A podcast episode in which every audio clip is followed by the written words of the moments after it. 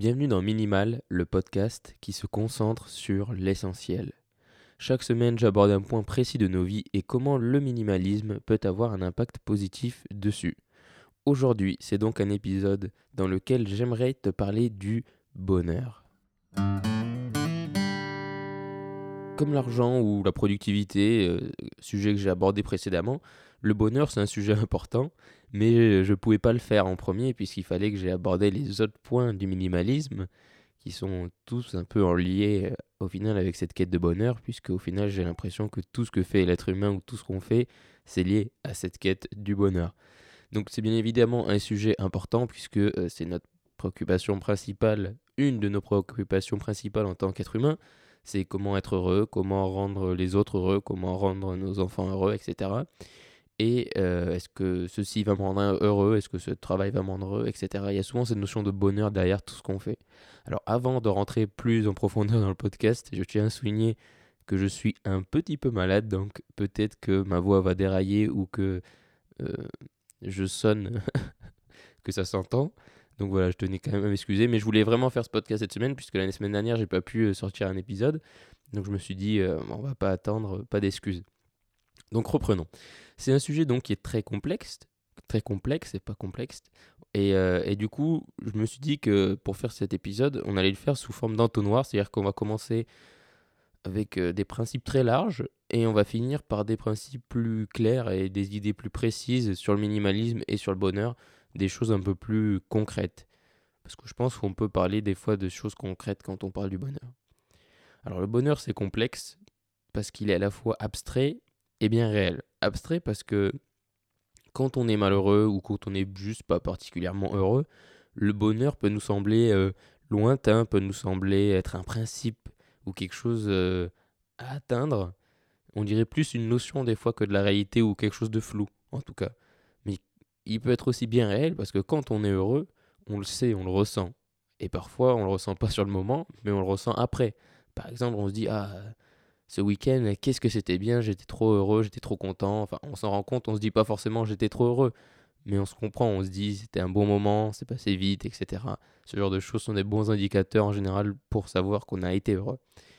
Et, euh, et donc, j'ai pas envie dans cet épisode de faire de la psychologie de comptoir ou de donner des conseils de développement perso vus et revus. J'ai vraiment envie de te partager, moi, la manière dont je vois le, bonheur et comment le minimalisme peut nous aider ou du moins nous guider un minimum dans cette quête du bonheur.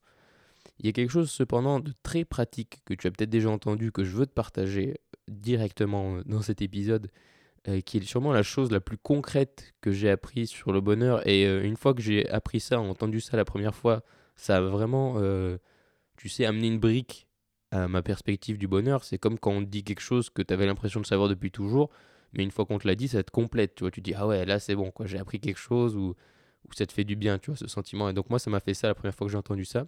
Et donc je suis pas sûr, hein, mais il me semble que la première fois que j'ai entendu ce que je vais te partager, c'était sur euh, le podcast de Tim Ferriss. Euh, alors je sais plus du tout quel épisode, mais il me semble que c'était chez lui. Et donc en fait, ce, truc en lien avec le bonheur, c'est un calcul. Et ce calcul dit le bonheur est égal à tes attentes moins la réalité. Je répète, le bonheur est égal à tes attentes moins la réalité. Je trouve ça extraordinairement vrai. Ça s'applique pas à toutes les choses, mais dans beaucoup de cas, ça s'applique. Parce que ça nous est tous déjà euh, arrivé d'espérer, d'imaginer une situation, de se dire voilà, ça va se passer comme ça, qu'elle allait se passer d'une certaine manière, alors qu'en fait c'est tout l'opposé qui se passe. Et du coup ça remet tout en question. Et, euh, et du coup, souvent, à cause de ça, on n'est pas forcément dépressif, bien sûr, mais on est malheureux, on n'est pas forcément content parce qu'on imaginait tellement quelque chose de grandiose. Au final, si c'est l'opposé qui arrive, eh ben on est déçu. Comme quand euh, à Noël, euh, quand on est petit, on espère un cadeau, et je dis pas que c'est bien parce que pour moi c'est un peu côté société de consommation et tout ça, mais c'est un principe qui, à mon sens, qu'on a peut-être tous déjà vécu ou qu'on peut tous comprendre. C'est-à-dire qu'on espère un cadeau et au final, euh, admettons, tu vois, tu espères avoir, je sais pas, que, tu espères avoir un château Playmobil, voilà. Tu espères avoir un château Playmobil, tu as une grosse boîte avec ton nom écrit dessus qui se, tu correspond, tu te dis ouais c'est sûr il y a un château Playmobil là-dedans. Euh, et, du coup, tu ouvres la boîte et au final, il y a une paire de chaussettes dessus. Euh, dedans. tu vas être un peu déçu. C'est l'idée.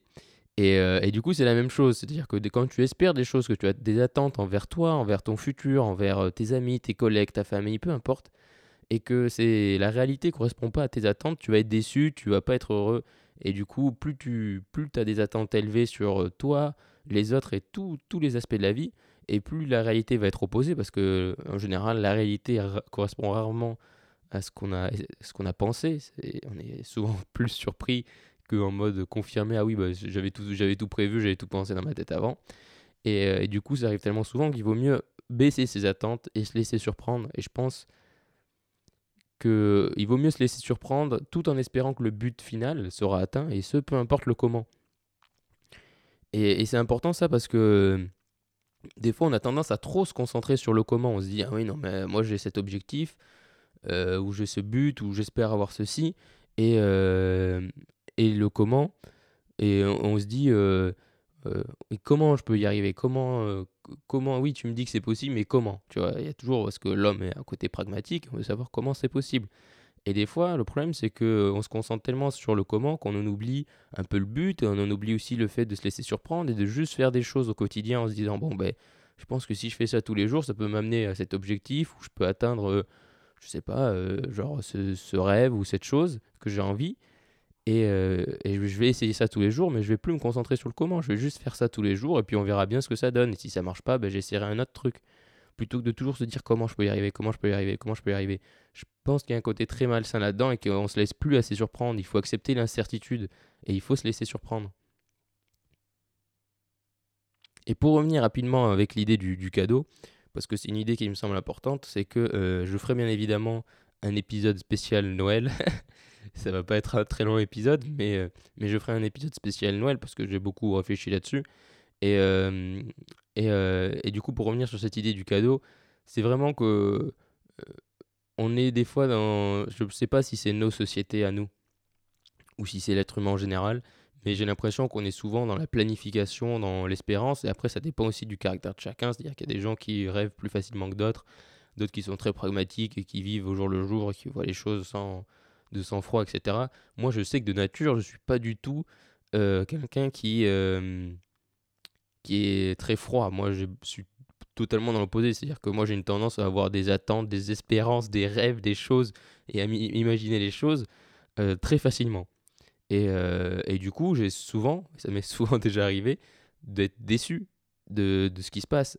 Après, ce qui est bizarre, c'est que c'est peut-être aussi parce que j'ai appris à le gérer, mais c'est-à-dire que ce côté-là, j'arrive en fait à faire la part des choses entre ce que j'espère, mon optimisme un peu des fois débordant, et ce que je sais, ce qui peut arriver. C'est-à-dire que j'ai au fond de moi euh, un espoir, et je pense que c'est très important de garder espoir, et peu importe le sujet, de ce qu'on fait dans la vie, c'est très important de garder espoir, mais je sais tout autant qu'il y a très peu de chances que ça se passe de la manière dont j'espère que ça va se passer. Mais il y a des fois, où ça s'est arrivé, tu vois. Il y a des fois où tu peux provoquer le destin, entre guillemets. Mais la plus souvent, tu vas rien provoquer du tout, c'est toi qui vas subir. Mais j'arrive à, euh, à rêver, à imaginer, à espérer, tout en me détachant et en sachant qu'au final, la réalité sera bien différente. Mais il y a des fois où, comme je te le dis, comme dans le calcul, bah, mes attentes sont élevées, la réalité n'est pas du tout la même, et du coup, bah, je suis déçu. Et, euh, et des fois, ça fait mal. Mais j'arrive quand même maintenant, de ma nature, à à, on va dire, compenser les deux. Donc maintenant, j'aimerais qu'on parle plus du minimalisme. Dans les épisodes précédents, je t'ai partagé à quel point euh, nos possessions matérielles, euh, technologiques, etc., l'argent ne doivent pas être la source de notre bonheur. Du moins pas le principal, parce que euh, le problème avec l'argent et l'aspect matériel des choses, c'est qu'ils n'ont pas de limite. C'est-à-dire qu'on peut toujours en avoir plus, on peut, ça n'a pas de limite, et si notre repère pour le bonheur c'est ça, et eh ben alors on vit une, éternelle vie d'insatisfaction, puisqu'au final, vu qu'on peut toujours avoir plus, on se dit, bon, ben, quand j'aurai ça, je serai content, mais ensuite tu vois plus haut, tu dis, ah ben, ah, en fait, si j'avais ça, je serais content, et du coup, tu, tu, cherches toujours à avoir plus pour pouvoir accéder au palier suivant, mais palier suivant qui débouche toujours sur un autre palier, qui sur un autre palier. Les objets, l'argent, tout ça, ce sont des outils, c'est des moyens pour vivre plus de choses, pour faire plus d'expériences, pour faire des choses qui ont du sens pour nous. Euh, et c'est là d'ailleurs que je veux insister, c'est qu'on ne peut pas être heureux tous les jours. Et, euh, et, tant mieux d'ailleurs, parce que s'il si, si, avait que des hauts, ben on pourrait jamais, euh, on pourrait jamais les apprécier. Il faut qu'il y ait des bas. C'est con, mais c'est le principe d'équilibre. L'équilibre dans la force, l'équilibre du yin et du yang, etc. C'est-à-dire que s'il n'y avait pas des bas, pour nous rappeler à quel point il faut profiter des hauts, ben, tout ça n'aurait aucun sens. Et il y aurait même, le bonheur n'existerait pas, puisqu'on serait toujours euh, dans un stade équivalent de bonheur. Donc, s'il faut en être conscient, et ça, il faut l'accepter. La vie, c'est en dents c'est comme ça, etc. Et, euh, et du coup, en, se détachant du côté matériel et l'argent des choses, et en acceptant le fait qu'on ne sera pas tous les jours heureux, ben, on en vient à se concentrer sur les choses qui vont vraiment t'apporter du bonheur. Puisque si déjà tu enlèves l'aspect argent matériel, de, de, de, l'équation, de la table, eh ben, tu vas arriver, il va rester que des choses qui, là, sont plus importantes. Donc, qu'est-ce qui va rester? Il va rester les relations, il va rester les expériences, il va rester le travail. Et selon moi, là-dedans, il y a des choses importantes à faire pour être plus heureux. La première, c'est de plus profiter. Parce que avant, comme l'argent, avant de vouloir chercher plus, on peut toujours trouver à faire des économies dans ce qu'on gagne déjà. Et bien, la même manière avec le bonheur. C'est-à-dire qu'avant de chercher à faire des choses qui vont nous rendre plus heureux, à faire des choix en saut en parachute ou avoir une vie de malade mental, et ben, on peut déjà chercher à plus profiter de ce qu'on a déjà. Et, euh, je ne suis pas du tout un spécialiste et tout ça de, de ce sujet-là, mais dans le bouddhisme, quand ils appellent à vivre le moment présent, et ben ça c'est vrai, enfin, ça c'est important parce qu'on s'est tous déjà dit euh, à la fin de vacances, oh là là, c'était des super vacances, mais c'est passé tellement vite, ou euh, oh, c'était une soirée de dingue, euh, mais c'est passé en 10 minutes et tout ça. Ça nous est tous déjà arrivé. Et, et je pense pas qu'on puisse faire disparaître ce sentiment de c'est passé trop vite, puisque ce c'est passé trop vite est en fait l'indicateur qu'on a vécu quelque chose de bien et qu'on n'a pas regardé la montre, qu'on a juste vécu et qu'on a juste été heureux. Donc je pense pas qu'on puisse supprimer ce sentiment totalement. Par contre, je pense qu'on peut l'atténuer et que sur le moment, on peut faire en sorte qu'il dure plus longtemps. Je vais te prendre un exemple personnel. Quand, euh, pour, si tu ne le sais pas, j'ai été au Canada, aux, States et au Canada pendant 10 mois en tout, euh, en 2017. Et, euh, et donc, ces, 10 mois, c'était l'accomplissement d'un rêve absolu. J'étais en train de vivre la plus grande expérience de toute ma vie jusque-là. Et j'en avais totalement conscience. Et quand j'étais dans l'avion avant de. Enfin, dans l'avion au-dessus de l'Atlantique avant d'arriver aux États-Unis, j'avais conscience que j'allais réaliser un rêve et j'avais conscience que que que c'est unique, c'est-à-dire que voilà, quand tu réalises un rêve la première fois, tu sais, d'ailleurs il y a une chanson de de Gringe ou d'Orelsan qui dit ça, c'est que euh, plus tu vieillis, moins tu vis de première fois et du coup c'est ça que des fois qui peut rendre malheureux. Donc bref, je savais que ça allait être ma première fois sur le territoire américain, l'accomplissement d'un rêve et que cette première fois tu ne le vis qu'une fois dans ta vie. Et donc j'avais conscience de tout ça et que tout ce que j'allais expérimenter pendant les mois, les moments qui allaient suivre, ça allait être des moments uniques, et etc. Et du coup, ayant conscience de ça, je me suis fait une promesse à moi-même, je me suis dit, peu importe ce qui arrive là-bas, c'est-à-dire qu'il y ait des bons moments ou des mauvais moments, de toute façon il y a toujours des bons moments et des mauvais moments, profite de chaque instant, parce que c'est unique, et que euh, quand tu seras rentré en France, et puis après, euh, sans savoir ce que j'allais faire après, hein, mais quand tu seras rentré en France, tu seras euh, bien content d'avoir profité de ça et de pas t'être dit oh là là pourquoi j'ai rien fait etc.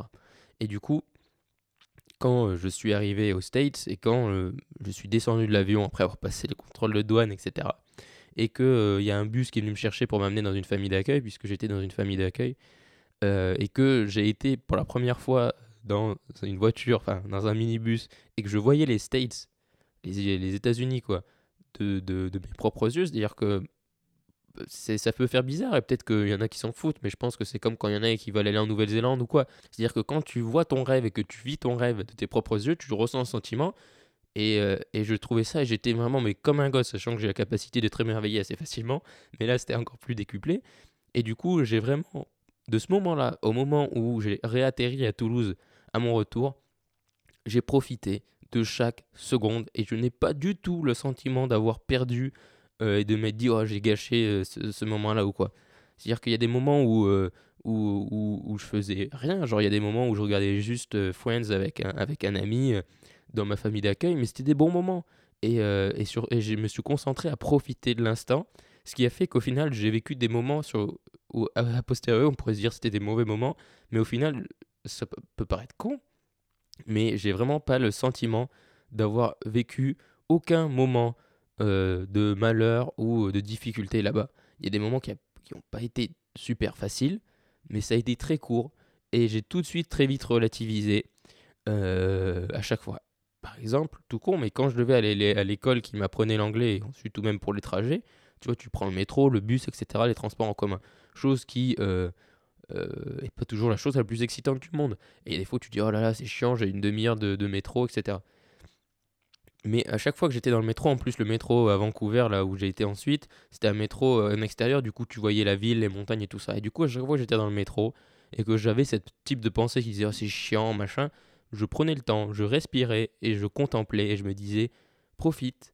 Parce que quand tu seras dans le métro à Toulouse ou dans le métro ailleurs, ou quand tu feras quelque chose de plus chiant, eh ben tu, tu, tu regretteras de ne pas avoir profité, d'avoir râlé ou de juste avoir fermé les yeux. Et du coup, je prenais le temps de contempler de respirer à chaque... on respire toujours, mais voilà, j'avais vraiment cette notion constamment en tête de contempler, de respirer. Et ça peut paraître gnangnan ou complètement con ce que je suis en train de te dire, mais vraiment, je suis content parce que c'est vraiment quelque chose que j'ai expérimenté et que euh, aujourd'hui, a posteriori, je te dirais quand même que c'est passé trop vite et que les 10 mois sont passés à une vitesse extraordinaire qui, qui, est beaucoup trop rapide, mais j'ai aucun regret parce que j'ai vraiment le sentiment d'avoir profité de chaque instant, qu'il soit banal ou qu'il soit euh, plus ou moins extraordinaire. Et, euh, et c'est ça au final qui rend plus heureux, c'est-à-dire que j'ai pas été, on va dire, c'est ça qui est chiant avec ces mots bonheur, heureux, joie, tout ça mais j'ai pas été heureux à chaque instant, mais j'ai profité de chaque instant et chaque instant a été bon en tout cas. Et, euh, et, et, je pense que c'est ce qu'il faut essayer de faire, c'est il faut essayer d'accepter les choses, il faut essayer de contempler, il faut essayer de profiter. Donc quand on fait des choses chiantes, eh bien, il faut essayer de, de relativiser en disant pourquoi je fais ces, choses chiantes, pardon, est-ce que c'est parce que, euh, genre, euh, faut que je j'ai de la nourriture? Est-ce que c'est parce que c'est pour un rêve? Est-ce que pourquoi on fait les choses? Et quand on vit des choses bien, des choses positives, eh bien, il faut en profiter. Il faut respirer, il faut regarder, il faut contempler. Et, euh, et je t'assure que que si tu fais ça, et je parle pas de méditation, de conseils à la con, vraiment, pour moi, c'est des choses simples, mais juste de se le dire et d'en avoir conscience, ça te permet de mieux en profiter. Puis, la deuxième chose pour être heureux, c'est et ce qui est important pour moi, c'est de faire des choses qui ont du sens. Comme je te l'ai dit, on ne peut pas être heureux tous les jours, on ne peut pas être heureux tout le temps. Par contre, on peut faire des choses qui ont du sens tous les jours. Ça, c'est euh, sûrement aussi une des grandes découvertes de mon voyage, etc. C'est que euh, dans la vie, tu ne seras pas toujours heureux. Il n'y aura pas toujours des choses cool qui vont t'arriver. Mais tu peux faire des choses tous les jours ou très souvent qui ont du sens et qui vont faire que euh, ça va t'amener du bonheur parce que quand tu fais des choses qui ont du sens, même si tu es pas heureux tous les jours, ça t'aide, ça te fait avancer parce que tu te rassures, tu te dis bon ben au moins je fais quelque chose qui a du sens pour moi. Donc ça peut être un travail qui a du sens, un travail qui te passionne, ça peut être euh, faire un podcast pour partager tes valeurs, ça peut être être dans une association, faire du sport, peu importe. Faire des choses qui ont du sens, c'est euh, on va dire la deuxième préoccupation après le bonheur de l'être humain, c'est la quête de sens. Et, et du coup, faire des choses qui ont du sens ne vont pas forcément t'apporter du bonheur tous les jours, mais ils vont au moins t'apporter de l'apaisement dans les moments difficiles. Et, euh, et, euh, et c'est difficile parfois de se dire ouais mais euh, comment savoir ce qui a du sens pour nous parce que peut-être que tu le sais pas ou que c'est comme quand on dit trouve ta passion et fais ta passion tous les jours. Ça peut paraître très bateau, mais c'est difficile en fait de trouver notre passion, de trouver des choses qui ont du sens pour nous. Moi-même, depuis quelques temps, je pensais avoir trouvé et aujourd'hui, euh, peut-être que j'ai trouvé finalement, mais aujourd'hui je vis une vraie, je me remets en question et je me dis est-ce que c'est vraiment ça, etc. Et, il faut pas hésiter à tester des choses. Et moi c'est vraiment ce que j'ai la chance de faire depuis un an, c'est que j'ai testé plein de choses. Et en un an, j'ai vécu des situations et fait des choses qui sont totalement différentes. Et ce plein de fois, tu vois. Donc euh, pour moi c'est le truc le plus essentiel, c'est il faut pas hésiter à tester des choses. Et, euh, je suis en train de réaliser que d'ailleurs la réponse à cette quête de sens, euh, et je l'ai réalisé pas que personnellement, mais en écoutant des podcasts, en écoutant des gens, et pour notamment les gens passionnés, les gens euh, qui font des choses vraiment qui, les, qui, qui ont du sens pour eux, justement, euh, sont souvent des gens qui ont, font des choses qui sont en lien avec des passions, des centres d'intérêt qu'ils avaient dans leur enfance.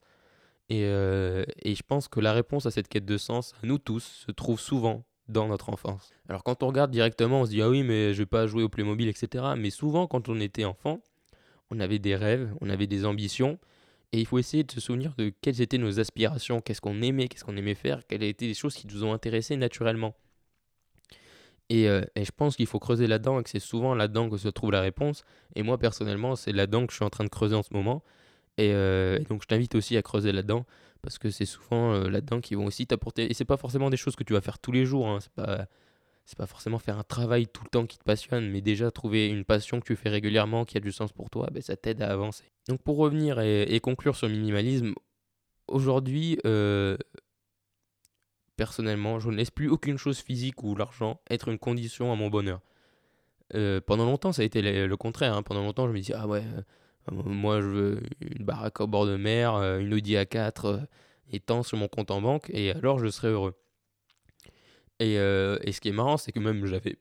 J'ai pas atteint ça du tout, mais même pendant que je, pensais à ça, je me disais, ouais, et puis j'aimerais ça, et puis ça aussi, et puis ça. Mais quand j'aurai tout ça, je serai heureux. Aujourd'hui, j'ai totalement supprimé ça euh, de mon état d'esprit. J'ai supprimé le quand j'aurai, hum, hum, hum, alors je serai heureux. Je pense que c'est important qu'on le fasse tous. Et, euh, et, quand on le fait, on sent beaucoup mieux, puisqu'on se concentre, comme je te l'ai dit, sur l'essentiel, sur les choses qui ont du sens, on se concentre sur profiter des moments et profiter des gens, etc. Je privilégie vraiment les expériences et les moments à plusieurs parce que je pense que le bonheur est démultiplié quand il est partagé et, euh, en se concentrant sur l'essentiel. Grâce au minimalisme notamment, ben, ça nous permet de le démultiplier ce bonheur. Donc maintenant on va passer à la partie valeur. Quelles sont les choses qui m'ont apporté de la valeur récemment? Alors je suis désolé parce que vraiment là, euh, je suis, euh, j'ai vraiment mal à la gorge et, euh, et je finis ce, podcast en, PLS. Donc je suis désolé parce que du coup ça a été un épisode un petit peu plus court que d'habitude. Mais je voulais quand même te partager ces trois choses qui sont trois choses super que j'ai vraiment envie de te partager dans les choses qui m'ont apporté de la valeur. Alors la première chose, c'est un livre, c'est Sapiens. Sapiens de Yuval Noah Harari. Donc peut-être que tu connais, c'est un livre qui est super connu, c'est un best-seller que je t'invite vraiment à lire qui parle du coup euh, de l'évolution d'Homo sapiens et comment on en est arrivé à nos sociétés actuelles. Et c'est tellement intéressant. Je veux dire, c'est devenu un de mes livres préférés, clairement. Et, euh, j'ai vraiment adoré ce livre et tout ce qu'il a apporté. Donc je te le recommande vraiment si tu ne l'as pas lu. Ensuite, euh, une autre chose qui m'a apporté de la valeur, alors ça peut paraître un peu bizarre, mais c'est les escape games. Alors les escape games, c'est pas quelque chose que j'ai découvert récemment, j'en ai fait depuis longtemps, mais quand j'ai pensé euh, à cet épisode, aux expériences, etc., euh, les escape games, c'est vraiment un truc génial parce que ça te permet de t'amuser et euh, de te challenger et en même temps de vivre un moment à plusieurs. Donc c'est vraiment la description du bonheur, etc. Donc je t'invite, si tu n'en as jamais fait, à faire un escape game et à essayer. Si tu connais pas le principe, c'est en gros, tu es enfermé dans une pièce il y a une énigme, quelque chose comme ça à résoudre pour euh, ressortir de la pièce. Voilà, il y a des thématiques, etc. Donc maintenant, il y en a beaucoup dans beaucoup de villes, un peu partout. Donc ça se trouve assez facilement. Si tu n'en as jamais fait, fonce, essayez, vraiment, c'est un truc super. Tu vas avec tes potes, ta famille, euh, je te garantis que tu vas t'amuser. Et ensuite, la troisième chose, c'est une série. C'est This Is Us, qui est une série extraordinaire. Qui, euh, une série américaine qui parle d'une famille euh, et, euh, et parle d'une manière en fait où il y a des on suit une famille il y a des choses qu'on découvre au fur et à mesure sur cette famille avec des flashbacks etc c'est extraordinaire les acteurs sont extraordinaires. Moi personnellement euh, ça m'arrive devant des films mais les séries c'est assez difficile de m'émouvoir dès que je sois ému devant une série. Et celle-là vraiment deux trois fois j'ai été vraiment très très ému. Et donc je te conseille vraiment de regarder cette série qui est extraordinaire. Les acteurs sont au top. Donc voilà This Is Us euh, fonce écouter, enfin, regardez cette série, pardon. Donc euh, voilà, je voulais conclure sur ces petits mots. Le bonheur est un objectif, une quête qui nous obsède ou qui nous préoccupe. Pourtant, plus on décide de prendre du recul, plus on décide de juste respirer, de profiter du moment, qu'il soit bon ou mauvais, plus ce même bonheur vient naturellement à nous. N'oublions pas qu'il va, qu'il vient. N'oublions pas quand nous sommes au plus bas qu'il y aura des hauts, et quand nous sommes au sommet, prenons le temps de contempler, et souvenons-nous qu'il y aura des bas. On ne peut pas enfermer le bonheur dans une bouteille, par contre, on peut le contempler quand il est là. Alors prenons le temps de respirer et apprécions ensemble la valeur de ce que nous vivons. Car la vie est une expérience qui vaut le coup d'être vécue, et rien que pour ça, soyons heureux. Je te remercie d'avoir écouté cet épisode qui a été très difficile à faire. Euh, mes conditions physiques. Euh, ce podcast est bien sûr autoproduit par mes petites mains et tu peux le soutenir en mettant une note sur iTunes, de préférence 5 étoiles bien évidemment, ou en t'abonnant, en partageant ton, le podcast à des amis, ta famille, etc. Et, euh, et si tu mets une note sur iTunes, n'oublie pas que tu peux en profiter aussi pour poser une question auquel je répondrai dans un prochain épisode. Je te remercie, à bientôt et n'oublie pas qu'il est possible d'avoir plus avec moi.